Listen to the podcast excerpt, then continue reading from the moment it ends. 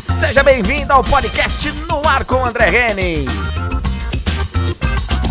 Muito bom dia, boa tarde, boa noite, boa madrugada, onde quer que você se encontre neste planeta que ainda é redondo. Sim, estamos tentando chegar lá, estamos tentando chegar lá. Tá difícil, né? Errando sigla de estado para distribuir, mas, mas tudo bem, o assunto aqui não é esse. Vamos embora! É o podcast no ar com André Henning, seja bem-vindo. Estamos chegando para mais uma edição, edição aí de final de Brasileirão.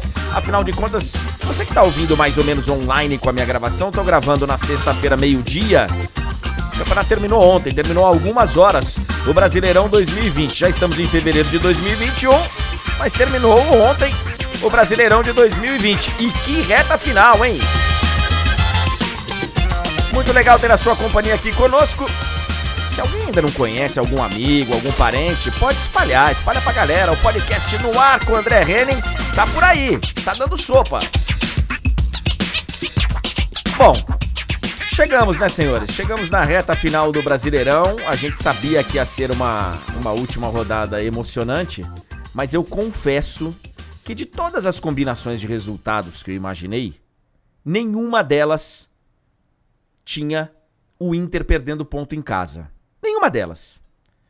É, eu sei que eu, eu posso ter sido ingênuo, sei lá. Eu mesmo sou um cara que falo, né, que na reta final do, do, do brasileiro é, é quando acontecem os, os, resultados mais impressionantes do campeonato. Reta final é sempre delicada, porque tem time para escapar da degola que começa a jogar bem, tem time que que não jogou bem o campeonato inteiro e que resolve tirar ponto de um time que está disputando o título no final. Tem time que chega brigando pelo título entrega. A gente já teve algumas edições de brasileiro dessa forma. E foi mais ou menos o que aconteceu. Eu acho que nem tanto com o Inter, tá? Eu acho que com o São Paulo. O São Paulo foi o time que entregou a taça. Ah, depois ela teve na mão do Inter. Teve. Teve mesmo. Mas era mais arriscado, eu acho. Acho que a diferença do São Paulo era ela era mais confortável. O São Paulo parecia estar jogando bem de uma forma sólida. E aí, de repente, ladeira abaixo pro São Paulo. O Inter, ele pegou aquela sequência maravilhosa, 9, 10 vitórias seguidas, enfim. É, mas a gente sabia que o time tava no limite, assim, tava esticando a corda. E que aquela sequência de vitórias ela não ia ser para sempre. Tem muita gente que fala que o Inter perdeu o título no jogo contra o Sport, e aí eu concordo plenamente, porque esse é um jogo que você conta com os três pontos em casa. Reta final, disputando o título, Sport lá na zona de rebaixamento, né, brigando lá embaixo. E você perde, tudo bem, teve um jogador expulso no começo tal, teve aquele lance maluco que o Lomba não vai na bola, tiveram os detalhes do jogo, mas no geral você você já planeja os três pontos dessa partida na reta final. Aquele jogo era o jogo que poderia decidir o campeonato e acho que decidiu. Para mim foi o jogo que decidiu, além do confronto direto entre Flamengo e Inter no Maracanã, que o Flamengo ganhou por 2 a 1. Foram os dois jogos mais importantes aí dessa reta final. Ah, mas todos os outros jogos foram importantes. Lógico. E vi muita gente falando que o Inter também é, é, deu o mole no jogo contra o Atlético Paranaense, que foi um empate na Arena da Baixada. Discordo. Esse é um jogo que no planejamento você vai lá para empatar. Se você voltar com uma vitória, é ótimo. Tanto que o Flamengo foi lá e perdeu pro Atlético Paranaense nessa reta final.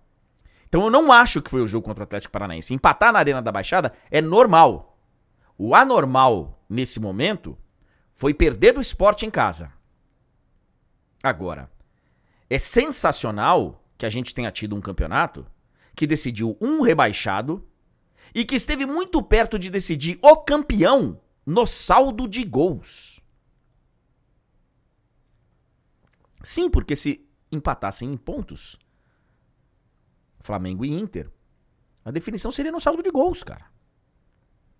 Tinha o mesmo número de vitórias e tal.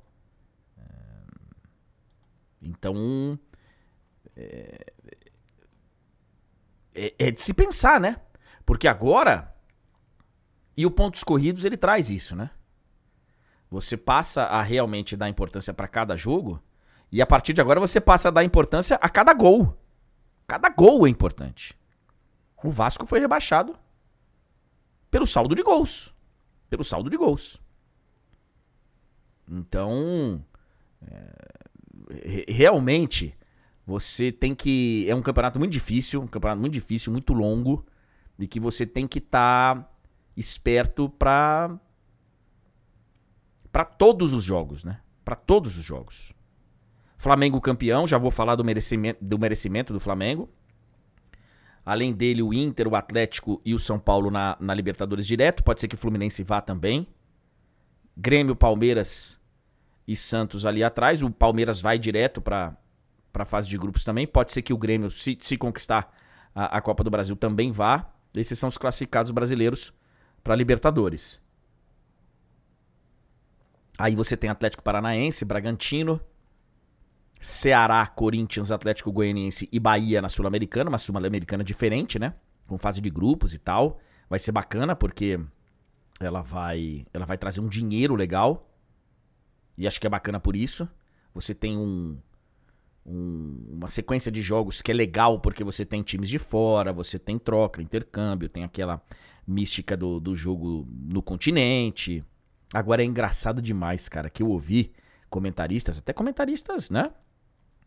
os professores e tal, falando, é ótimo porque preenche o calendário e tal. Preenche o calendário? O calendário que vocês vivem reclamando que já tá cheio.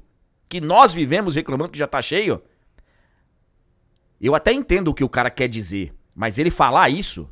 Não, é, é ótimo. Ontem eu ouvi várias vezes, eu fiz Bahia e Santos. Ouvi vários comentaristas por várias rádios que eu circulei, na TV, Falando assim, é, é bom porque vai preencher o calendário. Preencher o calendário vai superlotar o calendário. E aí a culpa não é da Sul-Americana, eu acho. Aí a gente tem que ver o que, que estadual tá fazendo. O Bahia, por exemplo, tá jogando com outro time no campeonato estadual. O Bahia tá jogando dia sim e outro também. Claro que com times diferentes. Mas preencher o calendário, acho, acho. Preencher o cofre, aí tudo bem. Mas preencher o calendário é mais uma dessas frases aí que ficam feitas que eu que eu discordo bastante, mas tem dois nordestinos, né? Dois times do Nordeste na, na Sul-Americana, acho muito legal. Esporte e Fortaleza foram os dois times únicos que não fizeram nada, né? Jogaram o campeonato inteiro para não acontecer nada, porque nem subiram, nem desceram, nem foram para lugar nenhum. E aí os que caíram: Vasco, Goiás, Curitiba e Botafogo. Quedas anunciadas, né? Quedas previstas. Tiveram times ali que poderiam ter caído também, e num determinado momento do campeonato, a gente olhava e, falha, e falava, pô, não vai escapar.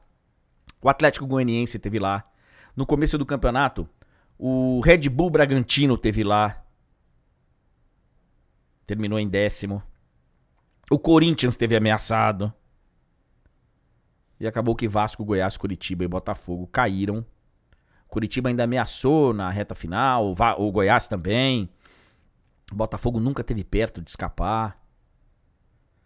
Mas falando do título, gente, ganhou, eu acho, que quem tinha que ganhar. Ah, ganhou o melhor. O melhor time ganhou, mas eu, eu queria explicar de uma outra forma. Talvez ganhou o, o, o time que esteja melhor arrumado, melhor azeitado taticamente?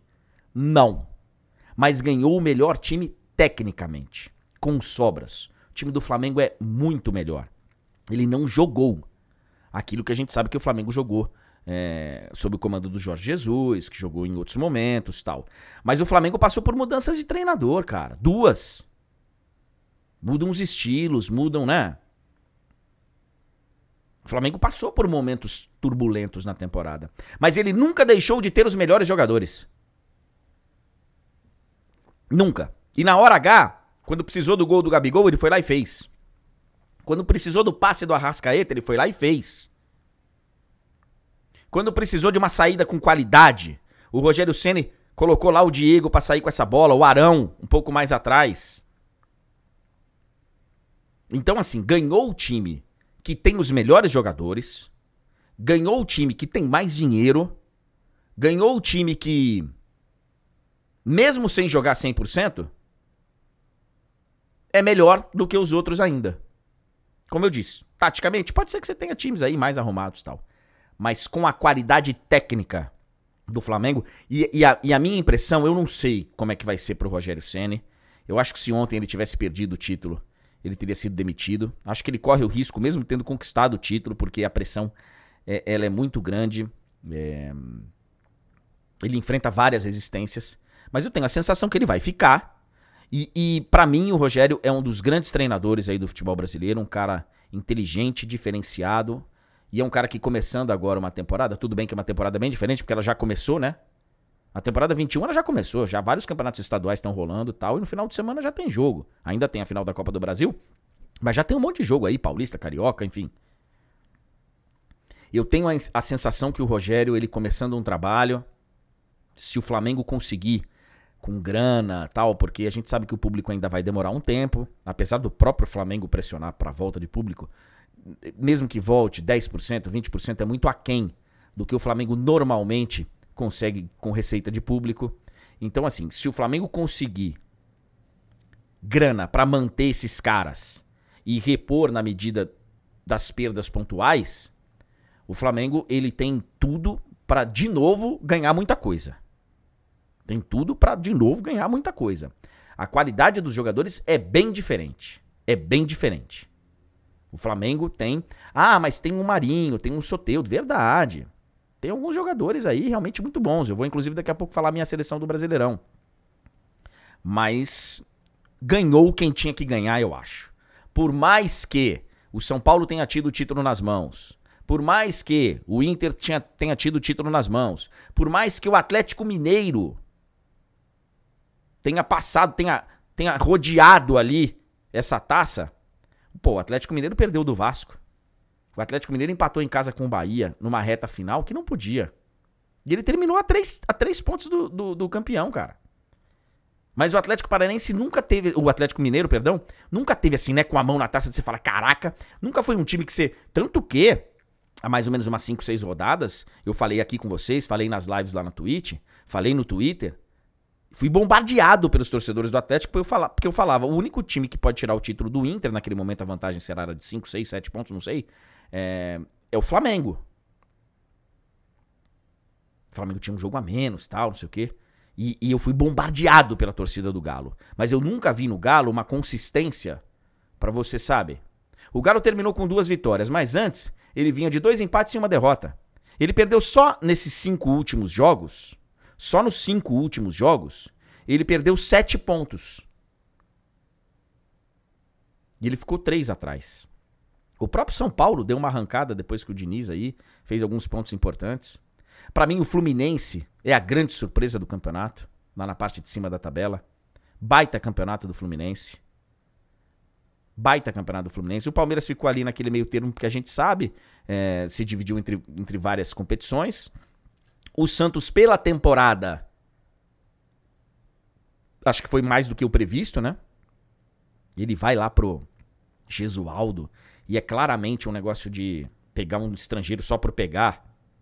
Não dá certo, vai pro Cuca e aí acerta na loteria e o Cuca né, desenvolve o time com uma molecada fantástica. Ontem eu fiz Bahia e Santos. O que joga o tal de Ângelo, 16 anos de idade. Santos tem vários jovens jogadores. Marinho e Soteudo jogando muito bem. Tem dois bons goleiros. Tem um zagueiro fantástico. É, então, assim, o Santos ele ficou em oitavo no brasileiro, mas porque ele ficou olhando também para Libertadores. O Atlético Paranaense ficou por ali, é um time que é sempre muito difícil de chegar lá e ganhar dele lá. Então, assim, é uma equipe que. E teve um momento difícil, bastante difícil no campeonato. O Autori foi lá para resgatar. Mais um, né? Ex em atividade. Abel foi lá para resgatar o Inter. Cuca para resgatar o Santos. O Autuori para resgatar o Atlético Paranaense, tinha tido o Filipão para resgatar o Cruzeiro. O Vanderlei não conseguiu resgatar o Vasco, realmente era difícil. Não deu certo com o Mano no Bahia.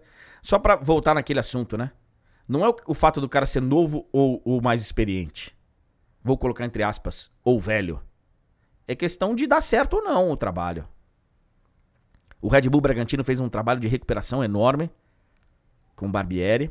O Ceará, inclusive eu coloquei o Guto Ferreira como técnico do campeonato, fez também uma grande competição. Chegou no momento que não ganhava em casa, né?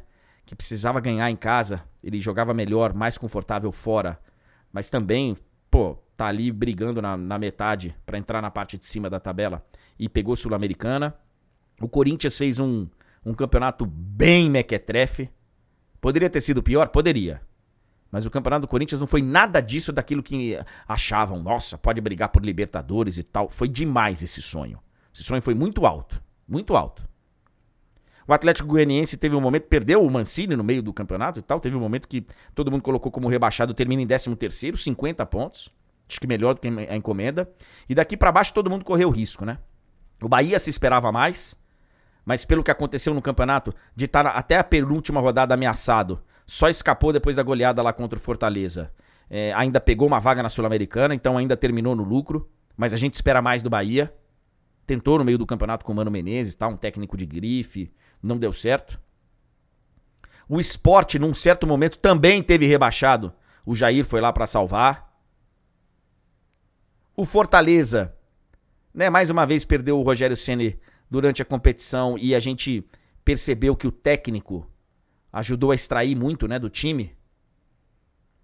E aí não, não, não, não, não deu a mesma sequência ficou ameaçado e só se salvou no saldo de gols. E aí depois Vasco, Goiás, Curitiba e Botafogo, que a gente já falou um pouquinho, né? E eu citei aí os times na ordem da classificação final do campeonato. Eu realmente não esperava que o Inter perdesse pontos para o Corinthians ontem.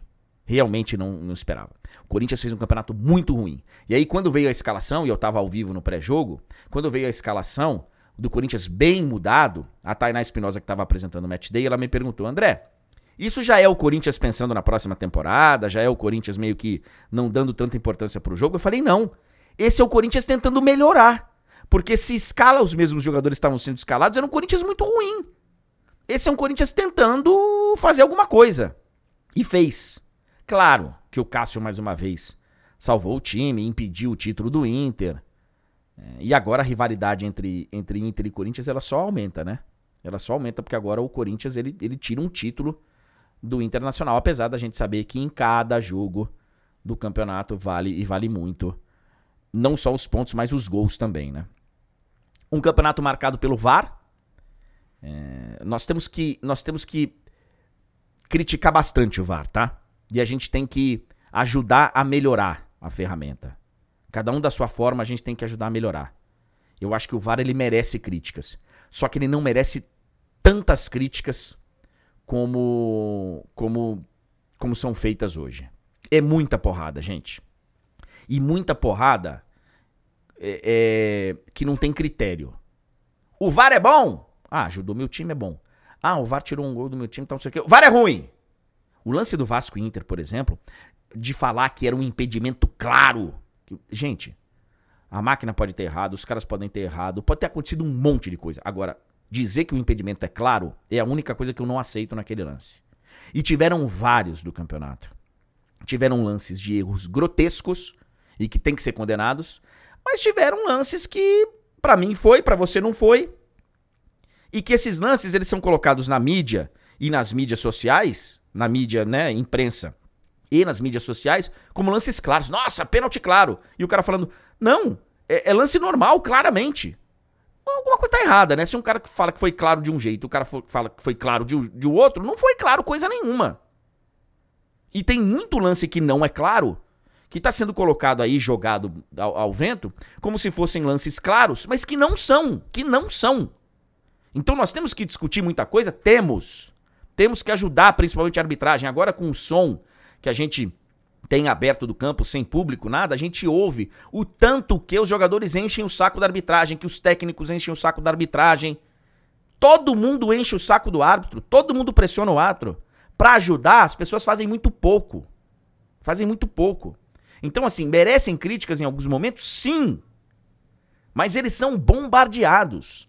E eu acho que isso não ajuda quando você bombardeia. Não ajuda. Só piora a situação. Acho que os treinadores foram fundamentais aí. Eu acho que os treinadores voltaram a ter pa papéis importantes, né? A gente viu que o Flamengo perdeu um treinador lá, o, o Jorge Jesus. E aí ele vai num treinador que por alguma razão o Flamengo acha que não tá dando certo. Aí entra outro, demora um pouquinho para se adaptar. E mesmo com todo o elenco maravilhoso do Flamengo, quase que não deu, né? Por causa justamente dessa mudança de técnicos e tal, demora um pouquinho pro, até pro cara se acostumar com o clube, do clube se acostumar com o cara, do elenco, enfim. Então os técnicos você vê o tanto que é que, que é importante você ter uma manutenção de um treinador, o, o tanto que é arriscado você mudar um treinador. Acho que o Flamengo foi um bom exemplo disso. O Inter perde o seu treinador, talvez não por vontade própria, teve coisa de bastidores lá tal, mas o Abel vem e conhece a casa, conhece os caras, extrai o máximo deles. O Inter acho que deu mais do que do que se imaginava. O Sampaoli faz aquele trabalho dele de que a gente sabe que ele faz e depois vaza. No Santos ele deixou terra arrasada. Não sei como vai ser no Atlético Mineiro. O Diniz foi até onde deu, né? A corda esticada pra caramba. Vamos ver agora o Crespo no São Paulo. O trabalho do Odair foi maravilhoso no Fluminense. E o Marcão deu uma sequência de uma forma maravilhosa também. Vamos ver agora o Roger Machado no Fluminense. O Renato tem tudo o seu conhecimento de Grêmio, já faz já faz tempo. Não sei se ele vai ficar no Grêmio, se ele vai para Atlético, o que, que vai acontecer com o Renato. Lembrando, tô gravando isso na segunda-feira, meio-dia. O Palmeiras, ele, ele acertou na loteria, eu acho que com o Abel, porque é, é, difícil você trazer um cara que dê certo de cara. A gente tem poucos exemplos. E o Abel deu, levou o time até a final da Libertadores, foi campeão da Libertadores e tal. Teve o, a decepção do Mundial, teve, mas o Palmeiras fez uma temporada bem honesta e ainda pode ser campeão da Copa do Brasil. O Cuca arrumou o Santos, o Autori arrumou o Atlético Paranaense, o Barbieri deu uma sequência maravilhosa no Bragantino, o Guto Ferreira é maravilhoso no Ceará, foi campeão da Copa do Nordeste também. O Mancini, por mais que eu não goste, pelo menos é técnico, chegou e arrumou o Corinthians. E aí a gente vai ter ali para baixo o Bahia que se deu mal com o técnico na temporada. A verdade é essa. O esporte que teve o Jair para encaixar, para arrumar. O Fortaleza perde o Rogério Ceni e você vê a importância do treinador. Tô falando dos técnicos aqui na ordem. Técnico é importante sim. No final do dia, ainda acho que a qualidade técnica do jogador vai fazer a diferença na maioria das vezes. E acho que foi o que aconteceu com o Flamengo. Mas técnico é importante sim, e a gente teve grandes trabalhos de treinadores no futebol brasileiro, não só de estrangeiros. Não só de estrangeiros. E eu tô falando só de Série A, hein? O Lisca fez um trabalho ruim lá no América Mineiro? Não vou, não vou chegar em Série B agora. Não vou chegar em Série B. Mas o Rogério fez bom trabalho, o Abel fez bom trabalho, é, o Odair barra Marcão, a dupla fez bom trabalho. Renato Gaúcho tá com a, o Grêmio na final da Libertadores. O Cuca fez bom trabalho. O Autori fez bom trabalho. Barbe... Todos brasileiros. Guto Ferreira. Todos brasileiros. Eu não sou contra estrangeiros. Tô muito curioso para ver o Crespo. Quero ver o Miguel Angel, que deve ser o novo técnico do, do Inter o Roland, que vai ser o técnico do Santos. Pô, eu gosto, cara, de aprender com esses caras. Eu gasto, eu gasto todo o meu dinheiro que eu tenho em viagem, cara. Adoro conhecer as pessoas, ver o trabalho, ver, sabe? Adoro. Mas também não, não, não acho que isso deva ser, o preço a ser pago seja humilhar os nossos. Ah, temos ruins aqui. Temos, como tem ruim lá. Mas temos muitos, muito bons aqui e temos um, ótimos fora também. O momento talvez seja melhor para os técnicos? Sim, talvez seja. Mas humilhar que nem os nossos são humilhados, eu sou contra. Bom, a gente já falou sobre isso outro dia, né? Ainda mais os mais experientes. Ex em atividade, ex em atividade. Eu acho isso horroroso. Parabéns, Flamengo! Campeão. É, pela oitava vez campeão. E, e, aí eu sei que o torcedor do esporte vai me xingar e tal. A gente considera os dois campeão. Eu, eu considero os dois. Eu acho que o sentimento da, do título do, do, do Flamengo naquele momento lá foi de campeonato brasileiro. Do esporte, se o torcedor do esporte fala que foi de campeão brasileiro, também foi. Então, vocês que se virem na justiça, tá? Eu sei que já tem resolução aí e tal, mas eu não posso deixar é, passar batido que o Flamengo foi campeão brasileiro em 87. Então, para mim, pela oitava vez, Flamengo campeão brasileiro de 1987 e merecidamente. Tem os melhores jogadores, e é um baita, um baita de um elenco. E, e, e, se não foi um baita de um time no campeonato, tem o potencial de voltar a ser um baita time e de ganhar tudo de novo. Muito obrigado a você que esteve conosco. Logo mais eu volto com outra edição do No Ar com André Henning, combinado? Se você ainda não acompanha, vai lá na Twitch, twitch.tv barra 75 Vira e mexe, eu tô lá fazendo umas lives, inclusive mostrando a gravação do podcast e tal. Você vai curtir com a gente. Valeu! Que tenham todos um bom final de semana.